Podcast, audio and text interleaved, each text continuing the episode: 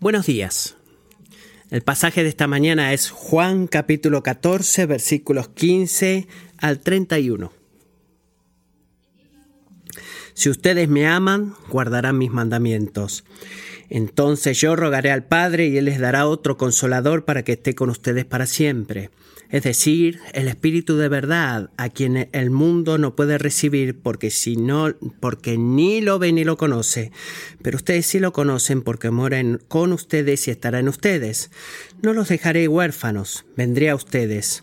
Un poco más de tiempo y el mundo no me verá más, pero ustedes me verán, porque yo vivo, ustedes también vivirán. En ese día conocerán que yo estoy en mi Padre y ustedes en mí y yo en ustedes el que tiene mis mandamientos y los guarda, ese es el que me ama, y el que me ama será amado por mi Padre, y yo lo amaré y me manifestaré a él. Judas, no el Iscariote, le dijo, Señor, ¿y qué ha pasado que te vas a manifestar a nosotros y no al mundo?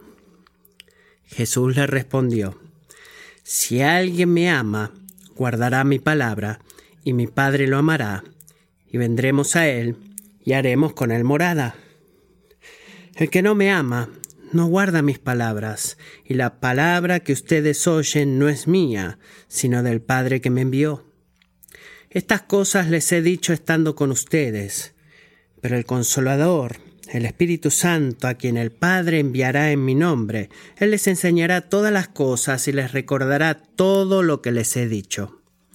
La paz les dejo, mi paz les doy. No se la doy a ustedes como al mundo la da. No se turbe su corazón ni tenga miedo. Oyeron que les dije, me voy y vendré a ustedes. Si me amaran, se regocijarían, porque voy al Padre, ya que el Padre es mayor que yo. Y se lo he dicho ahora, antes que suceda, para que cuando suceda, crean. No hablaré mucho más con ustedes, porque viene el príncipe de este mundo, y él no tiene nada en mí. Pero para que el mundo sepa que yo amo al Padre, y como el Padre me mandó, así hago. Levántense, vámonos de aquí. Esta es la palabra del Señor.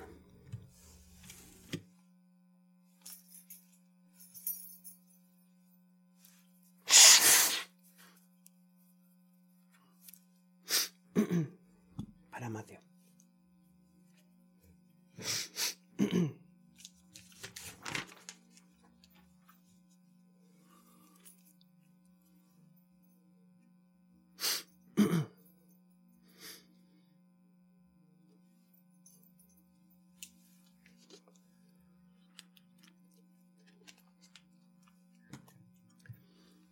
Espíritu Santo, gracias que en este momento tú estás aquí para ayudarnos, ayudarme a mí a hablar y a todos nosotros a escuchar.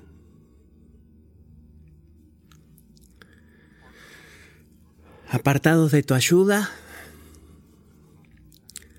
esta palabra no tendría sentido y no tendríamos un efecto duradero en nuestras vidas, no tendría tu palabra un efecto, pero tú eres el Espíritu que nos enseñas todas las cosas y traes a nuestra memoria todo lo que has dicho, Jesús. Por favor, haz eso ahora. Y toma lo que escuchemos en esta mañana y tráelo a nuestra memoria, día tras día, hora tras hora, el resto de esta semana, para que tú nos reúnas otra vez y nos des otra palabra. Pedimos por tu ayuda en el nombre de Jesús y gracias de antemano por eso. Amén. Vamos, Damián. Señor, ten misericordia de mí. Ayúdame, guíame.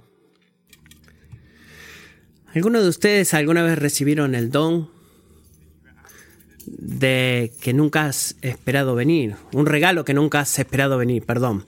En una forma corta de describirlo, es un regalo sorpresa, alguien que te ha sorprendido, no lo esperabas. Y pienso a las mañanas de Navidad cuando crecía, cuando no sabía no tenía ni idea de que había un aro de básquetbol escondido en el garage, en mi casa, o una mesa de ping pong ensamblada pero bajo una manta en el garage. Eh, los regalos que han sido comprados, que han sido armados, que estaban listos y esperando, con... pero yo no me daba cuenta, no estaba, era una sorpresa total para mí. Y cambiando de escenario un poco, me pregunto si alguna vez tú has recibido el regalo. Pero incluso meses o años después de haberlo recibido, solo ahí verdaderamente te has entendido de una manera más profunda qué tan precioso era ese regalo. ¿Has tenido esa experiencia? Mi esposa Elisa y yo hemos estado casados por 15 años ya. Y me encuentro a mí mismo pensando en, esta, en este fin de semana de que no tengo una idea, ni idea de la bendición, quizás una parte, pero relativamente no tengo idea. Cuando yo hago la pregunta, eh, cuando le hice la pregunta en el 2005 y ella dijo que sí, que se quería casar conmigo, el tipo de regalo que recibí, no tenía ni idea.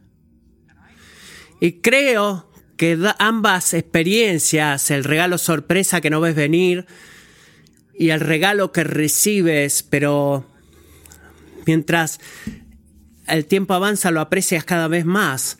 Ambos aplican al regalo que Dios, que Jesús le está anunciando a sus seguidores, acá en la segunda parte del capítulo 14 de Juan. Es un regalo que sus discípulos todavía no habían recibido. No lo ven venir, eso es claro. Y también es un regalo que muchos de nosotros en este cuarto hemos recibido, pero yo diría que a menudo fallamos en apreciarlo. Y ese es el regalo del Espíritu Santo, amigos.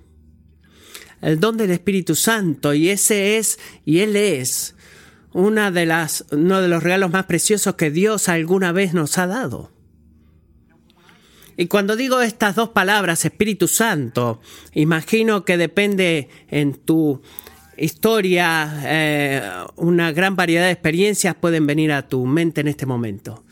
Algunos de ustedes quizás conocían la iglesia o no sabían de la iglesia y no sé de qué estás hablando, no tengo ni idea, Espíritu Santo, algo espiritual, algo de Dios. Quizás algunos de ustedes también piensen, bueno, ay, ay, ay. Estoy seguro que este pastor no está por hacer un lanzamiento de esta locura carismática que porque yo vine a Kingsway para huir de esa locura carismática de andar todos corriendo por el Espíritu Santo y haciendo gritos, sí. Bueno, pero quizás puedes pensar de que, bueno, he dejado al Espíritu Santo en una pequeña cajita para que no me vuelva loco. Algunos de ustedes se están emocionando y se dicen, tráelo porque estamos emocionados de que eh, podamos sentir el Espíritu Santo y vibrar como hacen los demás. He escuchado todo eso como muchos de ustedes lo han hecho. Y es debido a eso y a ese problema que todos tenemos estas asociaciones diferentes con el don del Espíritu Santo.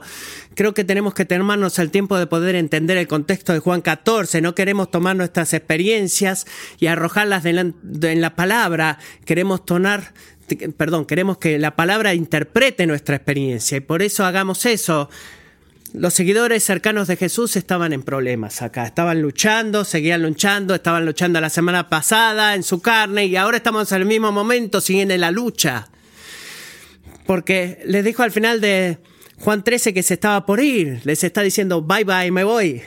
Y cuando me vaya, ustedes no van a estar tan bien algunos, uno me está por traicionar, mi, mejor amigo Pedro está por eh, negarme. Y cuando les pide a Jesús por explicaciones en Juan 14.1, Él les dice, Jesús a ellos, no se turbe su corazón, crean en Dios, crean también en mí, no respondan a los desafíos que vienen adelante ignorando su problema o tratar de sacarlo encima lo más rápido posible. No, dejen su vida en mí, confíen en mí. ¿Por qué? Vemos esto la semana pasada, porque la fe en mí, la confianza en Jesucristo en las pruebas, les permitirá a ustedes estar con Dios, conocer a Dios y participar en las obras de Dios, incluso en medio de la prueba. Juan 14, 12 dice lo siguiente, el que cree en mí, las obras que yo hago, él las hará también, incluso en tu prueba. Y la obra principal que Dios nos llama a abrazar en la fe en Jesús es la obra de la oración. Miren Juan 14, 14, si me piden algo en mi nombre, yo lo haré. Es lo que toda buena obra debe hacer. Dios nos ha dicho desde el principio que tengamos un espíritu de abundancia, de eh, humildad, dependencia y confianza en el Señor, pero no nos detenemos con la oración. Miren el versículo 15. ¿Qué es lo que hacen los cristianos? Necesariamente incluye obedecer todo lo que Dios nos ha dicho en su palabra. Todo. Jesús lo presenta claramente todo esto en este pasaje, no una o dos veces, sino cinco veces. Si tienen una Biblia, tengan sus ojos puestos en eso. Miren el versículo 15. Si ustedes me aman, guardarán mis mandamientos. Versículo 21. El que tiene mis mandamientos y los guarda, ese es el que me ama. Verso 23. Si alguien me ama, guardará mi palabra. Verso 24. El que no me ama, no guarda mis palabras. Y luego versículo 35, 31 apunta a su propio ejemplo. Les he pedido que para que sepan que yo amo al Padre y como el Padre me mandó, así hago. El título de este sermón, el don del Espíritu Santo, parte 1, les tendría que decir que tengo una parte segunda, pero esto les quiero decir que habla más que nada del Espíritu Santo, no solamente del Espíritu Santo, sino la conexión y la relación entre amar a Dios y obedecer a Dios. Jesús nota, nunca dice que nos ganamos el amor de Dios suplicándolo, ni tampoco dice que Dios solamente ama a aquellos que obedecen perfectamente, no. Él dice cinco veces que tú no puedes separar tus afectos de tus acciones. Tú no puedes separar ambas cosas. Lo que tú amas en tu corazón no puede estar separado de las elecciones que haces en tu vida. Es imposible amar a Dios y obedecer a Dios. En otras palabras, no son dos cosas separadas, como si pudiéramos tener una, eh, tengo esto atrapado, pero no lo otro. Oh, sí, yo amo a Dios. Totalmente lo amo y eh, simplemente que no puedo o no quiero hacer todo lo que Él dice que haga. No, no, no es así. Amar a Dios, por definición, es obedecer o, obediencia a Dios. Si tú defines el amor de Dios de cualquier otra manera, algo que siento, es una buena vibra que hay en mi corazón. Estás bienvenido a hacer eso, pero solo tienes que saber que no es lo que Dios dice que es el amor por Él. El amor real por Jesús se expresa a sí mismo en la obediencia a sus mandamientos. Y a veces escucho a la gente decir en respuesta lo que mi propio corazón dice en respuesta, pastor, y dice, eso es tan duro, tan difícil. Es muy difícil. Yo sé lo que debo hacer. Eh, eh, ¿Alguna vez dijiste eso? Sé lo que Dios me dice que tengo que hacer. Pero no puedo. No puedo, ya lo dije. No, no puedo, no puedo, no puedo, no puedo. Es imposible. Eh, a lo cual yo respondo y la palabra de Dios dice, sí, es verdad. Estás en lo correcto. Tú tendrías que motivarme a mí que lo puedo hacer. Y no, pero tienes razón, tú no puedes. Es imposible.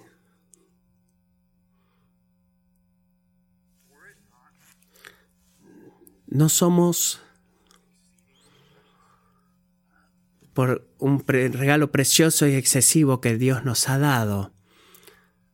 Y es un regalo que le ha dado a cada uno de sus hijos. No lo podemos sin ese regalo, que es el regalo del Espíritu Santo. Seamos honestos. Obedecer los mandamientos de Dios y amándolo al obedecer sus mandamientos es verdaderamente un trabajo duro. Es totalmente loco de buscar a Dios por tu identidad en lugar de seguir tus deseos sexuales o es locamente duro, gastar toda esta energía emocional amando a tu esposa, que está depresiva y con deseos suicidas. Confiar en Jesús en medio de la prueba es siempre duro. Y como lo he dicho, es tan difícil que es imposible. ¿Estás en lo correcto? Apartado del don que Jesús se identifica en el versículo 16, miren ahí. Entonces yo rogaré al Padre y Él les dará otro consolador para que esté con ustedes para siempre. ¿Cuál es el punto de este pasaje? El punto principal en esta semana y la semana que viene. El amor a Jesús significa obedecer a Jesús por el poder del Espíritu. Amar a Jesús significa obedecer a Jesús por el poder del Espíritu. Así que, ¿quién es este Espíritu Santo, esta ayuda que necesitamos para obedecer los mandamientos de Dios? Como una expresión de nuestro amor por Él. Bueno, Jesús responde esa pregunta, creo, en al menos siete formas en este pasaje. Y vamos a ver tres de ellas en esta mañana y cuatro el próximo domingo. Así que, ¿quién es este Espíritu Santo? Primero, el Espíritu es dado por Dios. Es dado por Dios. Miren versículo 16, si tienen la Biblia abierta. La palabra, eh, que en la versión que estamos viendo, ESV eh, e es eh, un consolador, ayudador, puede también ser traducida como un consejero, consolador. Eh, no es un nombre que tenga un sentido legal que a menudo utilizamos con estos términos. En tiempo pasado se decía alguien que es llamado a alguien para ir en ayuda de alguien más o un, en el sentido que tiene ahora captura la idea de que es un amigo que provee completamente lo que otra persona necesita. Del versículo 16 en adelante, es muy claro que Jesús no está hablando, cuando hablamos del ayudador, de una fuerza cercana o de un poder o un tipo de esencia mística en el ramo espiritual, no, sino que está hablando de una persona, una persona real. Y noten que él la identifica como, miren de vuelta versículo 16, no como el ayudador o el consolador, que puede ser aplicado a muchos, sino como otro consolador o ayudador, indicando que este consolador va a ayudar a los discípulos durante la ausencia física de Jesús, de la misma forma en la que Jesús mismo ayudó a sus discípulos cuando estaba presente físicamente. Así que es una persona distintiva, pero su obra está en la misma categoría que Jesús, que la obra de Jesús. Y eso no es todo. Miren versículo 17, Jesús clarifica quién es este ayudador o consolador, incluso su naturaleza. Él dice que es el Espíritu de verdad. Si han estado la semana pasada, tendría que sonarte la campanita, porque en el 14.6 dice, yo soy el camino, la verdad y la vida. Verdad en el sentido de que Jesús es el estándar de verdad máximo porque Él es, su eh, autorrevelación que define de que Dios es verdad. Así que, ¿por qué Él está diciendo que el consolador es el Espíritu de verdad? Bueno, porque el ayudador, el Espíritu, es aquel que da testimonio de Jesús, comunicando la verdad acerca de Él, de Jesús, y, y todo lo que el ayudador hace. Así que el consolador, en breve, hace la obra de Dios y comunica la verdad acerca de Dios. La pregunta que debemos hacer en respuesta, ¿por qué hace eso? ¿Cómo hace eso? ¿Qué nos dice acerca de quién es Él? El por qué es porque, bueno, Él es uno con Dios, amigos, y Él es Dios. ¿Por qué el Espíritu puede hacer la obra de Dios y comunicar la verdad acerca de Dios? No es complicado, es porque Él es uno con Dios y Él es Dios. Primera de Corintios 2, 11 dice, porque ¿quién conoce los pensamientos de un hombre sino el Espíritu del hombre que está en Él? Asimismo, nadie conoce los pensamientos de Dios sino el Espíritu de Dios. Versículo 26, Jesús nos dice explícitamente, identifica al Espíritu Santo como el, Espíritu, perdón, como el Espíritu Santo, que es la tercera persona de la Trinidad. Así que, ¿qué debemos tomar de todo esto? Es muy importante. El Espíritu Santo no es la parte loca de Dios. o el tío, o el tío raro que, que los cristianos no queremos hablar de él y lo mantenemos en secreto. Él no es el Espíritu de Dios como si fuera este tipo de Dios Padre Hijo y un tipo de algo que emana de ellos. Y, y está ahí, dice mi espíritu, y empieza las trompetas a sonar, guau, guau, guau. No, Él es la persona distintiva que existe y subsiste en la esencia de la naturaleza divina de Dios no menos que el Padre y el Hijo. Y como nuestro propio estado de fe declara, el Espíritu Santo es la tercera persona de la Trinidad que procede eternamente del Padre y del Hijo.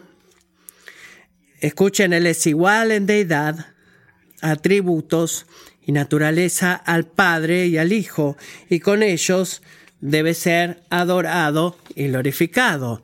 Si tú no estás pensando del Espíritu o prefieres al Padre y al Hijo sobre el Espíritu, estás tratando de dividir a Dios este, en tres partes y escoger a uno y rechazar al otro. No hagas eso.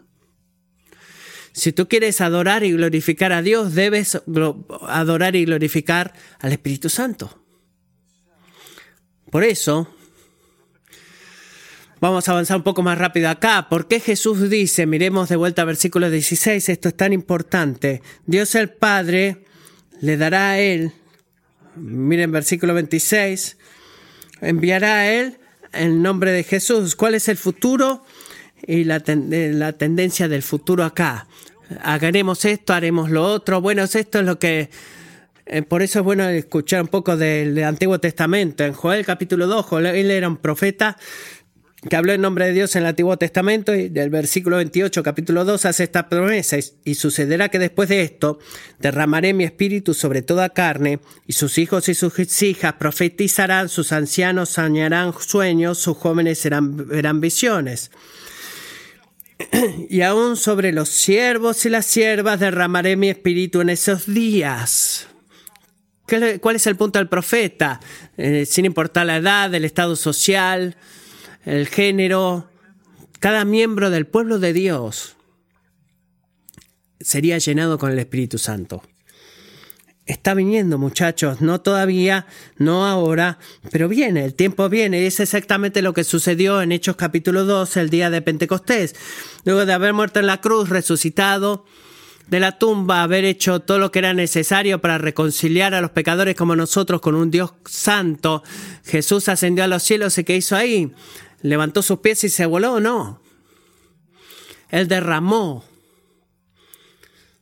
un regalo precioso, un regalo precioso, que es el regalo del Espíritu Santo en una nueva medida de pacto para continuar la mismísima obra que Jesús comenzó durante su ministerio terrenal. Miren Hechos 2.1, cuando llegó el día de Pentecostés estaban todos juntos en un mismo lugar. Y de repente vino del cielo un ruido como el de una ráfaga de viento impetuoso que llenó toda la casa donde estaban sentados. Se les aparecieron lenguas como de fuego que repartiéndose se posaron sobre cada uno de ellos y luego que todos fueron llenos del Espíritu Santo. Así que, ¿quién es el Espíritu que nos da poder para amar a Dios y obedecer Es dado por Dios, enviado por Dios, pero a Hechos 2 nos, nos recuerda que no es todo lo que es. El Espíritu también apunta en habitar en el pueblo de Dios, enviado por Dios, dado por Dios y habita con el pueblo de Dios. Así que piensa en lo que eso significa. Antes de Pentecostés, en Hechos de, antes de Hechos 2 que acabo de leer, el Espíritu Santo no era no estaba perdido en acción. Creo que a veces, pues, especialmente como cristianos, podemos pensar como eso. Es como eh, es este calentando el banco de suplente. No, para nada. O en, nuestro testimonio de fe dice, eh, resumiendo eh, nuestras creencias, dice que el Espíritu Eterno estuvo presente al principio de la creación de Dios, cumpliendo la palabra creadora de Dios y dando vida a todas las cosas. En la obra de Dios bajo el antiguo pacto, el Espíritu estaba presente con el pueblo de Dios para consagrar, liberar, guiar y otorgar fe salvadora en las promesas de Dios. Él dio poder a los profetas para revelar la palabra de Dios, nombró ancianos para juzgar, levantó jueces para traer liberación ungió sacerdotes y reyes como sus representantes, e inspiró el registro de la revelación del antiguo pacto. Revisen los teléfonos, el mute, por favor. Eso se trata. No está en el banco de suplentes y en ese sentido el Espíritu, miren lo que dice el versículo 17, él incluso en este momento estaba con los discípulos de Jesús antes de Pentecostés. Así que, ¿qué cambió en Hechos 2? ¿Qué fue lo que cambió? Bueno, el Espíritu pasó de habitar con el pueblo de Dios o entre el pueblo de Dios a tomar su residencia dentro del pueblo de Dios. Es por eso que en el versículo 17 otra vez dice que estará en ustedes y en el versículo 23 dice que vendrá y hará habitación con ustedes, ambas expresiones en futuro y en sentido futuro, porque estaban buscando lo que todavía no había sucedido, que sucedió el día de Pentecostés, eh, una nueva mar, un nuevo pacto entre Dios y los hombres. Bueno, ¿cuál es el significado de esto? Bueno, es una cosa. Es una cosa disfrutar proximidad al Espíritu de Dios y lo mismo en el Antiguo Testamento. Ellos tenían eso en parte. A través de, de la tienda del tabernáculo, el, edificio físico del templo, es donde Dios hizo su presencia conocida a ellos, que no podemos imaginarnos, es el acceso libre delante de Dios, que nosotros sí ahora tenemos y ellos no lo tenían debido a la muerte y resurrección de Cristo. Ellos estaban imaginando cuando la cortina un día se partiera en dos. Pero Dios no se detuvo, dándonos hoy, a través de Jesús, acceso al templo de tu presencia. Podemos pensar en eso. Señor, gracias por Jesús para que cuando yo esté en un lugar de en apuros puedo ir a hacer una oración y arrodillarme delante de ti y de repente, wow, ahí vienen las bendiciones de Jesús. No, no, Él no se detuvo de darnos acceso o como una línea telefónica a Dios, no, a través del Espíritu que habita en nosotros, Dios nos ha hecho templos de su presencia. Tú no tienes solo acceso a un templo en algún lugar donde Dios está haciendo sus cosas. Cristiano, tú eres el templo del Espíritu Santo, del Dios vivo.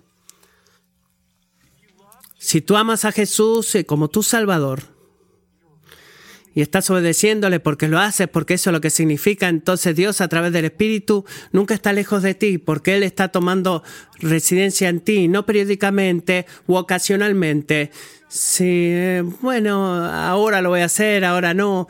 Eh, no, sino permanentemente. Mira versículo 16. Él estará con ustedes para siempre. Revisen los teléfonos, el Bluetooth, por favor, el mute.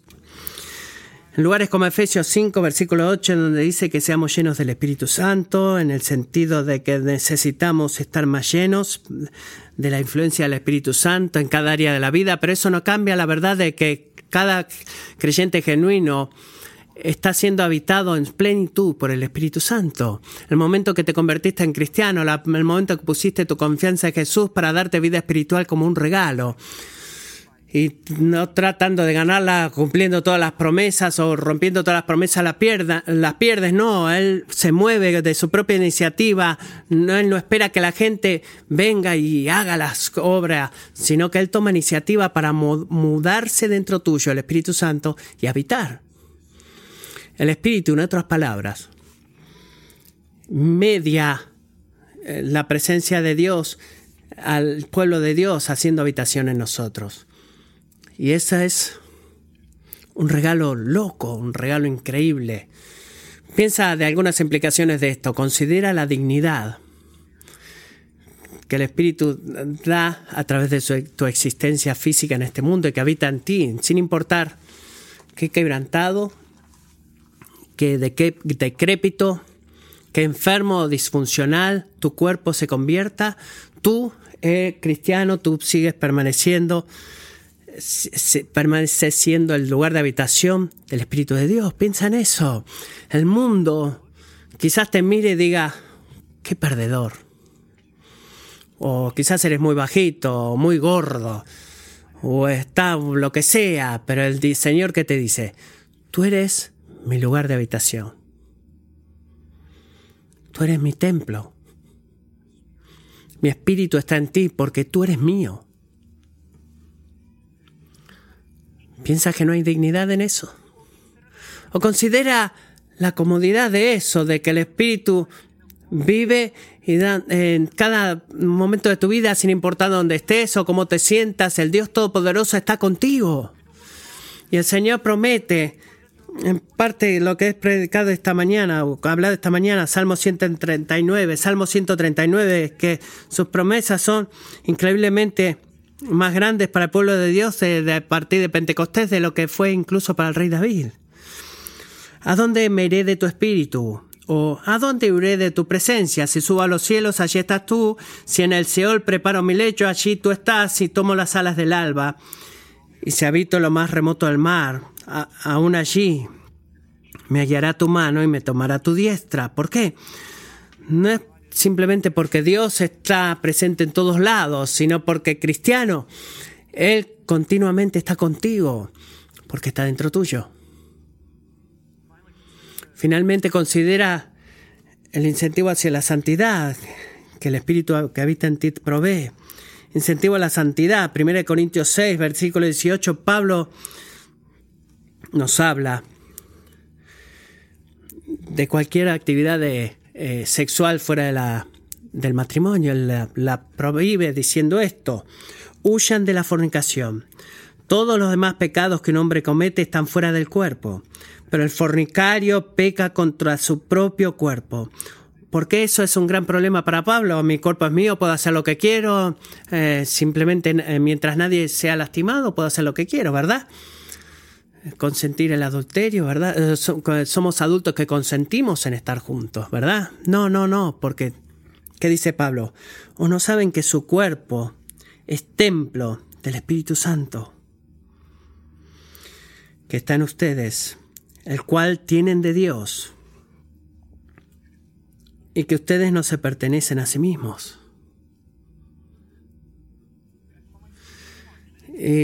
Pablo dice lo mismo en 2 Corintios capítulo 6. ¿Qué es lo que hace ahí? Él advierte a los cristianos contra alinearse sin, eh, o juntarse a los incrédulos, ya sea a través de eh, una amistad íntima o el matrimonio. Dice, no estén unidos en yugo desigual con los incrédulos, pues ¿qué asociación tienen la justicia y la iniquidad? ¿O qué comunión la luz con las tinieblas? ¿O qué armonía tiene Cristo con pelear? ¿O qué tiene en común un creyente con un incrédulo? ¿O qué acuerdo tiene el templo de Dios? El templo de Dios con los ídolos. Porque nosotros somos el templo del Dios vivo como Dios dijo, habitaré en ellos y andaré entre ellos y seré su Dios y ellos serán mi pueblo. Amigos, eso debería poner un temor santo en ti, que nos da gran cuidado y que te daría mucha precaución de lo que hace con tu templo, porque es de Él hasta el grado de que tomemos el espíritu en vano de todas maneras como esta, o que nos olvidemos la bendición distintiva de, nuevo, de una relación de nuevo pacto con Dios. ¿Qué quiere decir eso? El espíritu que habita en nosotros, el espíritu habita dentro del pueblo de Dios. Por último, al menos por esta mañana, el espíritu imparte la vida de Dios. Imparte la vida de Dios. ¿Qué quiero decir con eso? Bueno, ¿alguna vez te has preguntado? Voy a pensar en preguntas. Eh, es así como funciona mi cerebro, les pido perdón. ¿Qué, ¿Qué es lo que hace el espíritu? Me preguntó. Una vez que habita en un cristiano. Eh, bueno, está bien, Espíritu Santo. Eh, qué bueno. Tengo que ver mi velocidad cuando manejo porque el Espíritu Santo está ahí. ¿Es de eso lo que hablas? ¿Qué es lo que hace una vez que habita en el cristiano? Está preocupado, activo, está esperando por el, el. ¿Qué es lo que hace? Algunos de ustedes quizás piensan esto es una pregunta religiosa. No, es una buena pregunta. Eh, ¿Qué es lo que hace? Bueno, Jesús nos ayuda a entender. Mire, escuchen esto.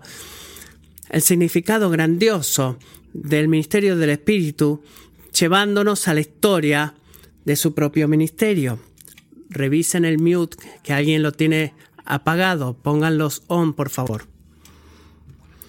Queremos entender que el ministerio del Espíritu, con lo que Él hace, como aquel que habita en nosotros, debemos entender algo acerca del ministerio de Jesús, porque la historia de Jesús, su ministerio, tiene todo que ver con la obra del Espíritu Santo en su ministerio. Así que, ¿qué sucede acá con Jesús?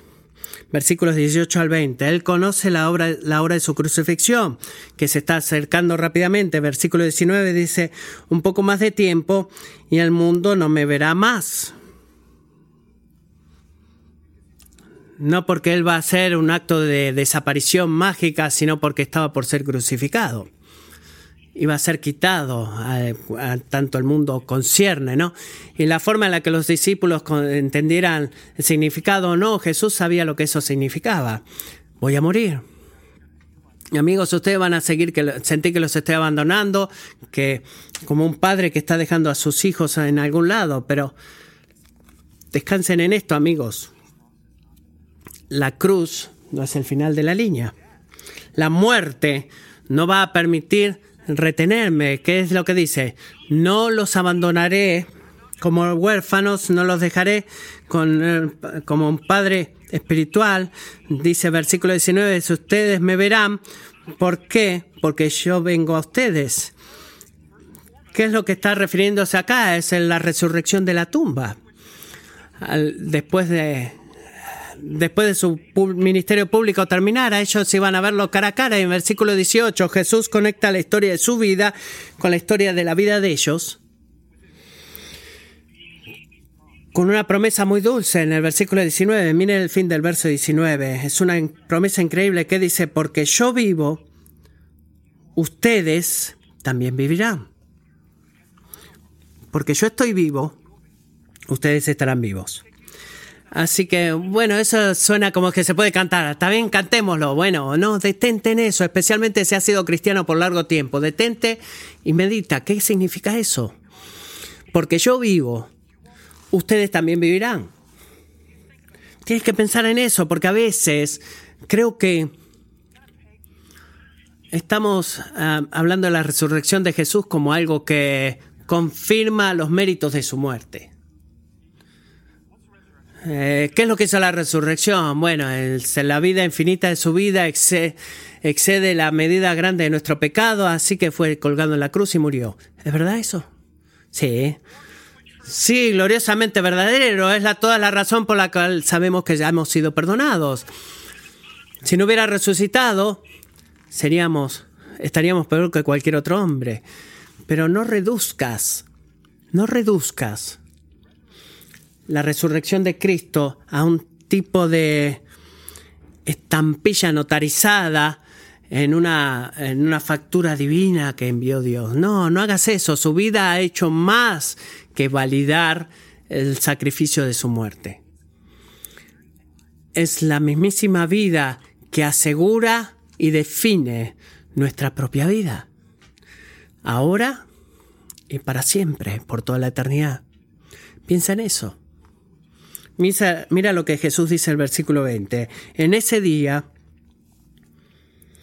el día cuando la nueva era de la vida resurrección comience, que Él saca de la tumba, en ese día conocerán que yo estoy en mi Padre, que soy no con Dios porque soy Dios, pero también, y que ustedes en mí, dice Jesús, y yo en ustedes. Escucha cuidadosamente, ¿Cómo podemos ser, cómo nos volvemos en Cristo y Él en nosotros? Eso es grande. ¿Qué nos permite experimentar la misma animosidad de eh, conexión espiritual con el Hijo que la, la misma que el Hijo disfruta con el Padre?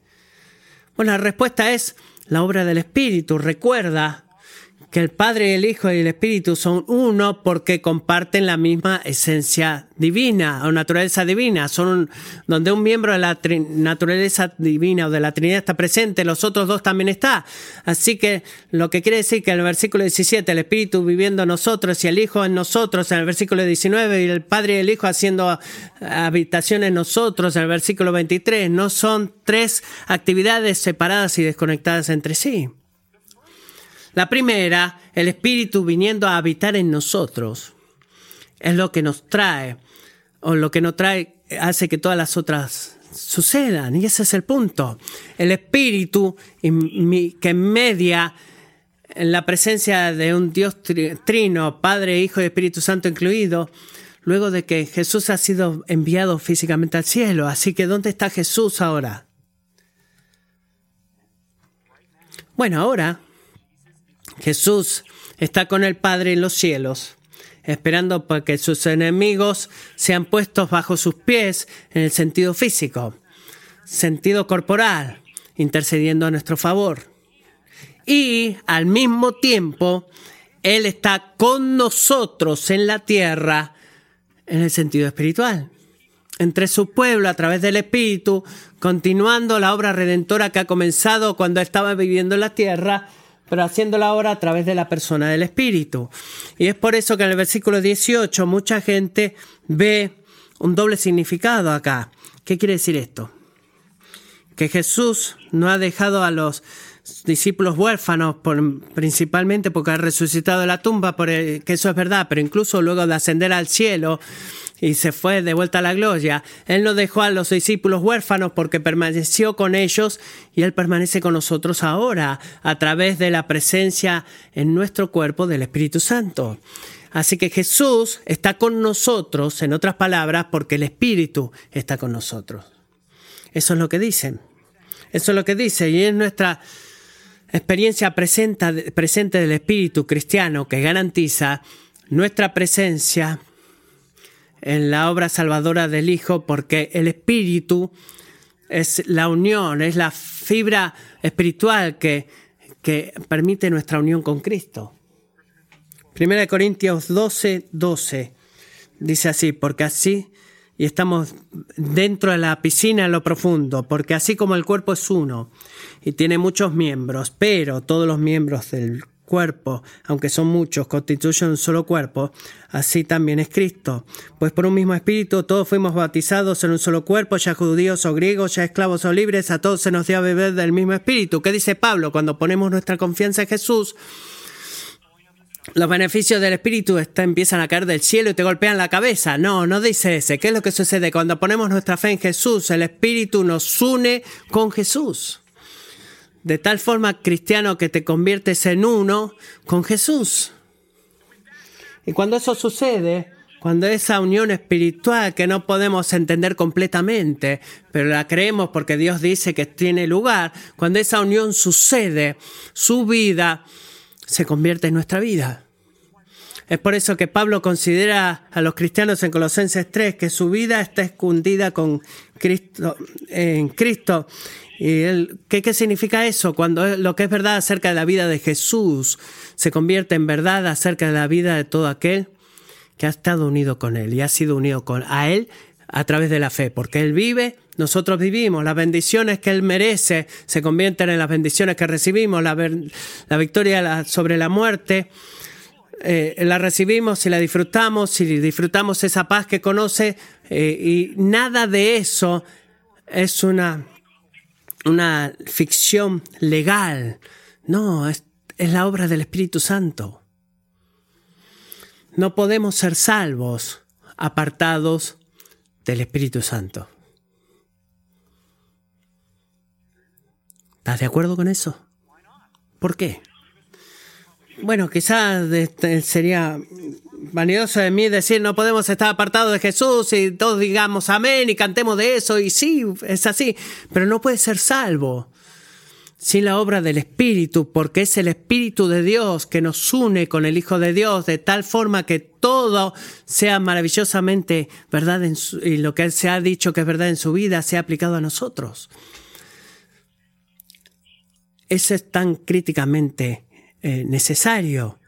Así que si tú estás lidiando con la lucha por la santidad o estás perdiendo las esperanzas en la lucha de seguir a Jesús, si te sientes que tu vida espiritual ahora, si sos honesto, eh, se está resbalando de tus dedos. Cobra ánimo, cobra ánimo en esto, porque Jesús vive tú también vivirás.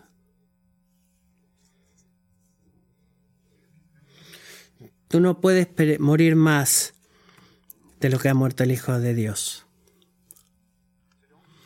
Así que no afiances tu futuro en base a lo que ves en tu vida ahora, sino que fija tu futuro en lo que puedes ver eh, o basado en lo que ves en Jesús. Pon tu atención en su vida porque su santidad y su amor y su humildad y su generosidad y su fidelidad y su sabiduría y su poder es precisamente lo que Dios el Padre ha hecho, ha puesto disponible para ti, es incluso ahora formado dentro de ti infaliblemente debido a la obra del Espíritu que habita en ti. Así que si tú quieres saber lo que Dios está haciendo a ti y lo que Dios está tomando, mira Jesús. Cuando quieres saber lo que Dios va a cumplir en ti, mira a Jesús. Cuando quieres saber todos los caminos que te esperan por delante, mira a Jesús, porque su vida es tu vida. Todos los beneficios de la obra salvadora aplican a ti, son tuyas, te han sido dadas a través de la persona y obra del Espíritu. Esas son las primeras tres razones. Pero recordemos el contexto acá. Recuerden el contexto de todo esto. Cumplir los mandamientos de Dios es duro, es difícil. Y Jesús prometió darnos la ayuda que necesitamos.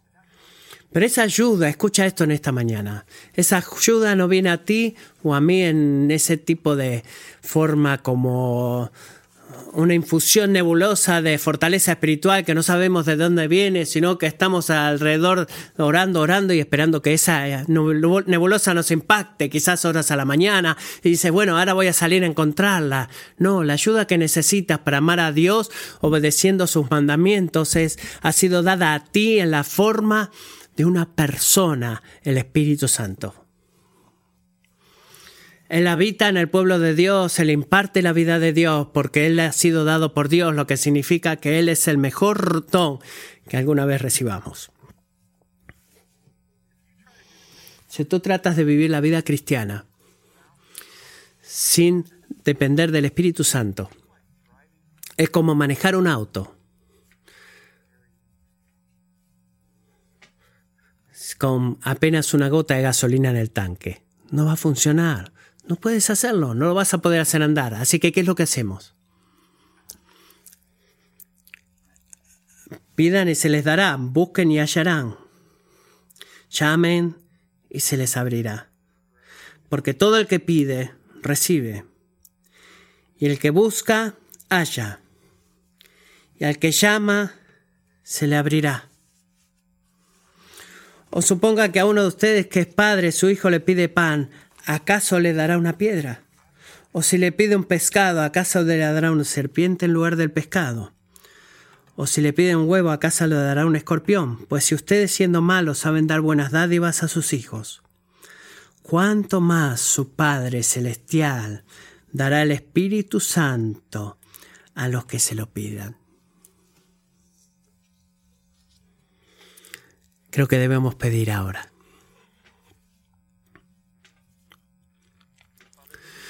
Padre, esta canción que estamos por cantar es en muchas maneras una oración. Y decimos eso como que es bueno, porque se nos ha recordado, quizás por primera vez lo hemos escuchado, quién tú eres, Espíritu Santo. ¿Por qué estás acá? ¿Qué es lo que haces? ¿Por qué te necesitamos? Qué imposible es amar a Dios obedeciendo sus mandamientos sin ti. Podemos escuchar todo eso y, y el lugar que nos libera es una fresca y profunda noción de cuánto te necesitamos, Espíritu Santo. Pensar que tú eres un Dios, gracias de que tú eres Dios, de que eres bueno Gracias de que habitas en nosotros. Incluso ahora, todos los que estamos clamando a Cristo por la fe. No tenemos que gritar o proclamar en voz alta o mover nuestras manos para convencerte de que aparezcas. No se te necesitamos movernos o comportarnos de una manera específica, sino que podemos llamarte porque tú eres Dios. Y como Espíritu de Dios, por favor te pido ahora, como tu pueblo, que tú por favor vengas y nos llenes. Queremos ser llenos contigo, Espíritu Santo. Queremos estar más llenos de tu influencia en cada área de nuestra vida. Gracias de que, que tú no estás, no eres raro ni loco, eres misterioso. Tus caminos son más altos que nuestros caminos. Pero tú nos has enseñado cómo eres. Tú eres el consolador, el ayudante, por eso decimos como tu pueblo ahora, Espíritu Santo, por favor ayuda. Por favor ayuda. Tú sabes dónde. Tú sabes cómo. Tú sabes dónde, eh, cuándo. Por favor ayuda. Queremos más de ti. Amén. Amén. Gracias, Matthew. Por favor, pónganse de pie si pueden.